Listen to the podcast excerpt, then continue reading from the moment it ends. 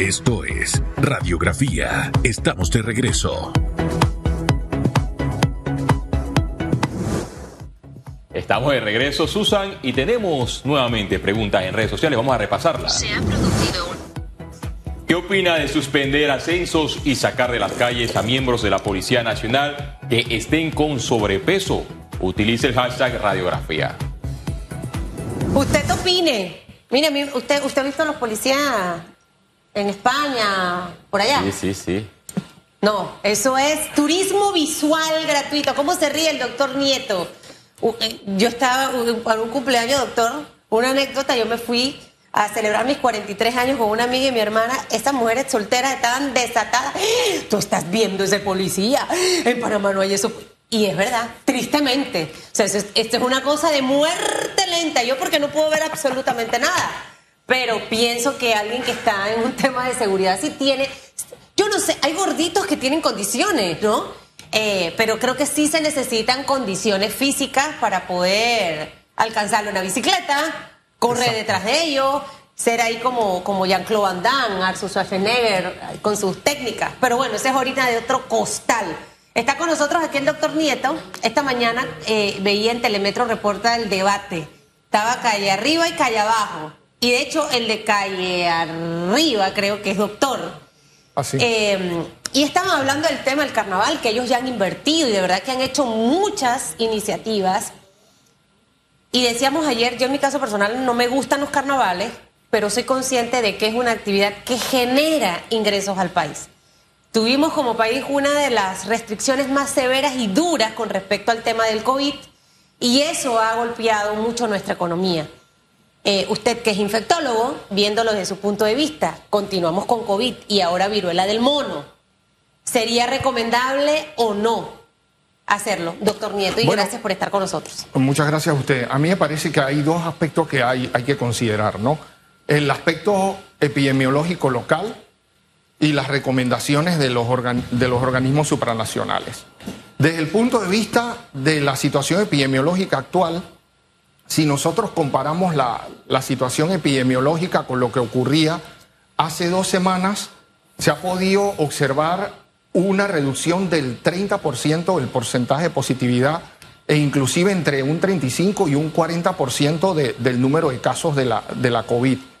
Y sabemos también que la enfermedad no ha impactado hospitalizaciones ni tampoco defunciones.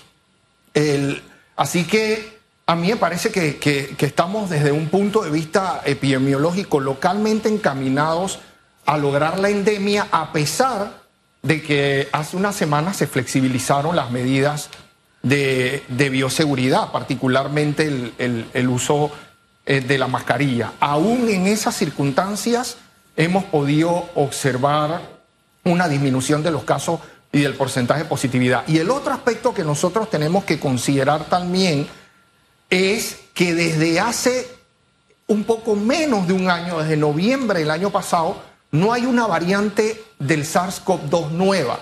Lo que hemos tenido son sublinajes. Entonces, hemos tenido una gran cantidad de población expuesta. Más de la mitad de los panameños hemos padecido de la, de la COVID por diferentes variantes o diferentes sublinajes.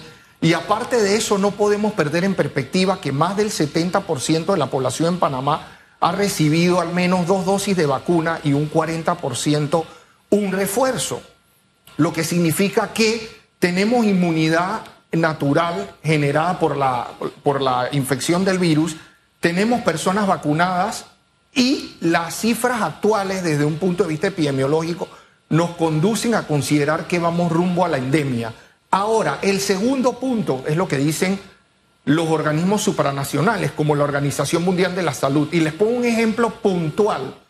Actualmente la Organización Mundial de la Salud no recomienda ni cancelar ni, eh, ni posponer actividades que involucren eh, multitudes. No lo recomienda. Y de hecho, a finales de junio, ¿Eso cuándo lo, lo emitió la OMS? bueno, eso, eso ¿Este mismo año? Está, sí, exacto. Y de hecho, te comento algo más. En- entre la tercera y, y cuarta semana de junio se lleva en el Reino Unido un, un festival, el, el festival de, de, de Glastonbury, eh, eh, básicamente es un festival que se lleva a cabo en el suroeste del Reino Unido. Es un festival que aglomera más de 200 mil personas, eh, más de 70 mil de hecho forman parte del, del, staff de, de este festival. Y lo que la Organización Mundial de la Salud ha recomendado es planear hacer estas actividades con al menos seis meses de antelación. Entonces no podemos entrar en este debate o esta diatriba si vamos o no vamos a hacer carnavales. Yo creo que hay que tomar una decisión en firme y con base en la decisión en firme planear de forma adecuada las actividades. Bueno, si nos hemos propuesto hacer carnavales que son para febrero de este año, estamos en buen momento para planificar. Pero hay que hacerlo ya, Hay no a finales de septiembre o Hay- octubre. Hay, que hacer una evaluación de la actividad para mitigar los potenciales riesgos derivados de esta actividad y por supuesto la autoridad sanitaria, el Ministerio de Salud a través de promoción de salud tiene que hacer una campaña de comunicación eh, a la comunidad de cómo cuidarse eh, en, las circunstancias actuales, ¿sabes? Porque si bien es cierto, vamos hacia el control de la pandemia, la pandemia aún no ha terminado y como decían ustedes al principio del programa, tenemos otra situación epidemiológica puntual que es la, la viruela del mono, ¿no? Doctor, ¿sería prudente exigir que personas solamente vacunadas asistan a estos carnavales o en vista de que tenemos un pan- panorama positivo con una positividad de casos que ha disminuido y las recomendaciones internacionales, dejar que en los carnavales vayan personas vacunadas y no vacunados? Esa es una excelente pregunta. En el contexto actual, donde más del 70% de, de la población ha recibido dos dosis, 40% su refuerzo, más allá de prohibirle a los no vacunados participar de actividades masivas, lo que el Ministerio de Salud debe hacer es seguir incentivando y promoviendo la, la vacunación. Pero en el contexto actual, dado el número de personas vacunadas y el número de personas que han estado expuestas a la COVID, esas personas no vacunadas no representan un, un real problema de salud pública eh, eh, en la actualidad. Con la viruela del mono, ¿qué hacemos?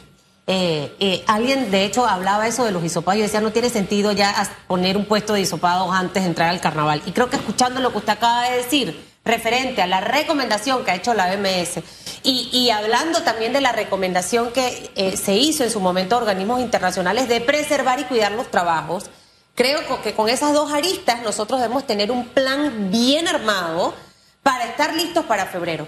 Pero ahora se agrega la viruela del mono. Y dentro de lo que tenemos ahí, creo que son 12 o 13 casos hasta este momento en Panamá, eh, todos ellos caballeros, pero escuchando todas las explicaciones que han dado los, los médicos referente a este tema, eh, contacto, abrazos, besos y relaciones sexuales, básicamente, es lo que va a desbordar esto. Fiestas patrias, yo me pongo a pensar, ellos van a esperar lo que va a ocurrir en fiestas patrias para tomar una decisión.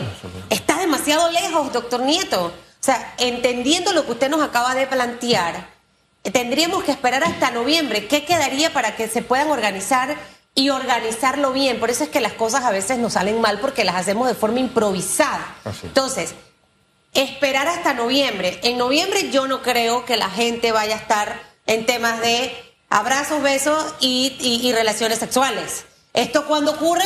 En carnavales. Y después de los traguitos, muchísimo más. Entonces quiere decir que esto no es un evento que me va a poder dar la medición correcta de la decisión que debo tomar. Bueno, vuel- vuelvo y repito, Susan, lo importante es tomar la decisión porque la, la incertidumbre y la indecisión lo que genera es que la, la ya maltrecha economía se, se siga maltratando aún más. Esperar hasta noviembre hay, hay que no tomar sería una decisión porque la organización de un carnaval requiere pla- planeación.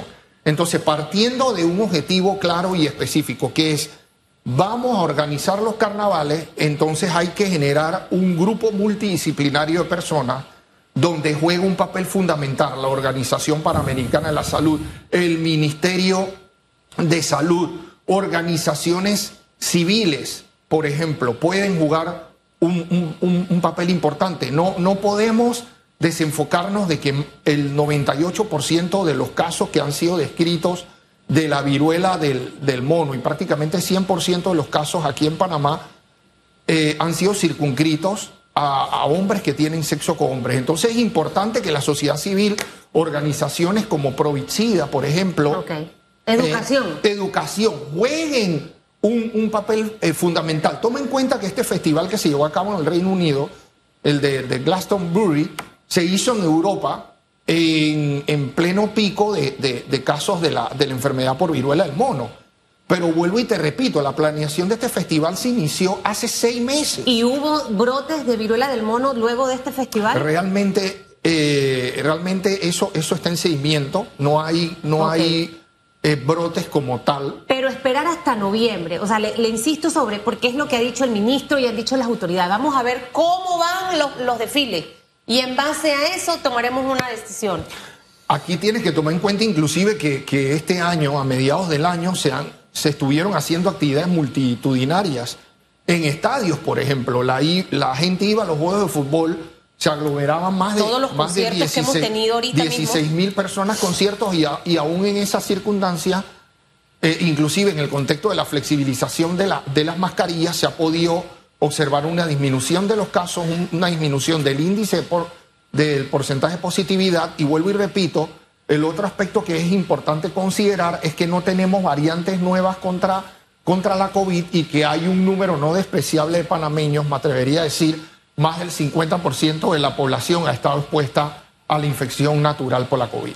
Doctor, con el caso de la viruela símica, por redes sociales y con la llegada de los carnavales del próximo año, eh, me, he, me he encontrado con eh, comentarios extremos de personas que tienen miedo a asistir a los carnavales porque ellos aducen que eh, van a un sitio donde hay aglomeración.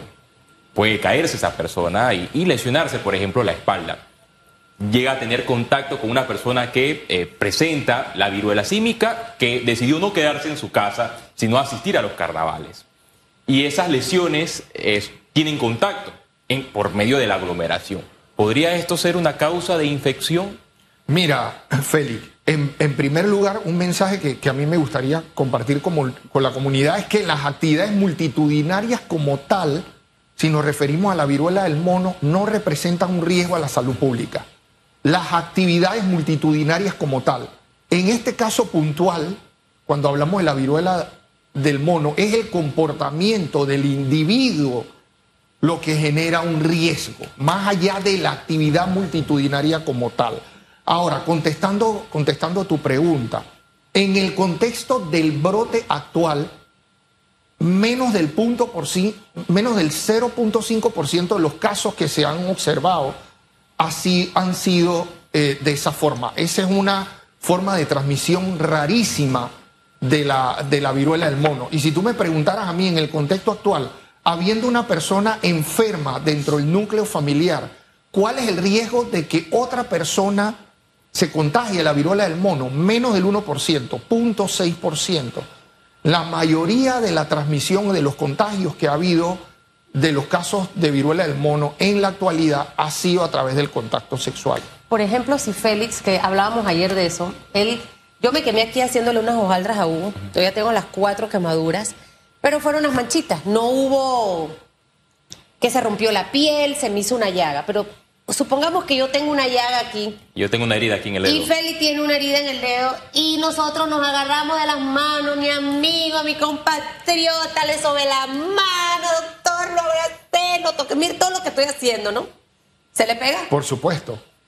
Por eso la viruela del mono no puede ser Pero encasillada. él como allá una- y yo acá, ¿se me pega? si no nos tocamos. sí, no, eso es poco probable que ocurra. Tiene que haber contacto eh, de piel con piel para que haya contagio. Realmente la, la transmisión de la, de la viruela del mono, ese es tal vez como, como el otro mito que existe, es que, es que podría transmi- transmitirse a través de, vía respiratoria. No es que no pueda ocurrir, pero eso es poco probable que pase. Realmente los contagios se dan por contacto de piel con piel eh, y en este caso puntual, al menos en este brote puntual que ha habido, donde hay más de 50 mil casos en más de 50 países, ha sido básicamente a través de, de relaciones sexuales. El patrón internacional ha demostrado que eh, más del 95% de los casos han sido contagios en hombres. Y en Panamá creo que la cifra está en el 100% porque todos los que han reportado el Ministerio de Salud son hombres. ¿Qué mensaje usted le puede mandar a, bueno, a las personas propensas, doctor? Sí, bueno, el, el, el, otro aspecto que también es importante comentar es que hasta un 40% de estas personas que han desarrollado monkeypox son VIH positivas. Eh, o sea que, que son precisamente esas personas las que la eventualidad, dependiendo de su estado inmunológico, podrían tener más riesgo de desarrollar enfermedades más graves por la, por la viruela del mono. Tal vez la, la buena noticia es que esta es una enfermedad que en la actualidad tiene una letalidad del 0.03%. O sea que la letalidad es 30 veces menor que la de la COVID-19 y su índice de reproducción es menor de 1, a diferencia del su linaje de Omicron actual, que el número reproductivo es de 18. O sea, una persona contagiada por, por la COVID en la actualidad podría contagiar 18 personas. Claro. Una persona contagiada por, por viruela del mono podría contagiar a una o a menos de una. Parecido al tema de la varicela. Bueno, de hecho, la, la varicela es una enfermedad eh, tal vez más, más contagiosa. Imagínese. Si la, si la comparamos Pero siento con la, que es la con manera a veces, y aquí de verdad eh, eh, la Organización Mundial de la Salud tiene mucha culpa. O sea, eh, cada vez que salió otro caso de viruela del mono, Estados Unidos, más alerta de la viruela del mono. Entonces, ese tipo de noticias, doctor, cuando usted ve eso en las redes sociales, ¿usted qué hace? Se asusta. Y viniendo de un COVID, o sea, el ser humano es humano. A- Hay personas más vulnerables que las noticias los estresan y entran en, en todavía en más conmoción. A- Hay otras como yo que yo, ah, normal, no me voy a ofuscar por ese tipo de cosas. Entonces creo que también que la manera en la que, en la que comunicamos este tipo de temas eh, ha generado, puede generar pánico en la población injustificado. Escuchando que se transmite más la varicela que la viruela del mono, del mono y las probabilidades de contagio y el tema de la letalidad es para que en realidad nos cuidemos.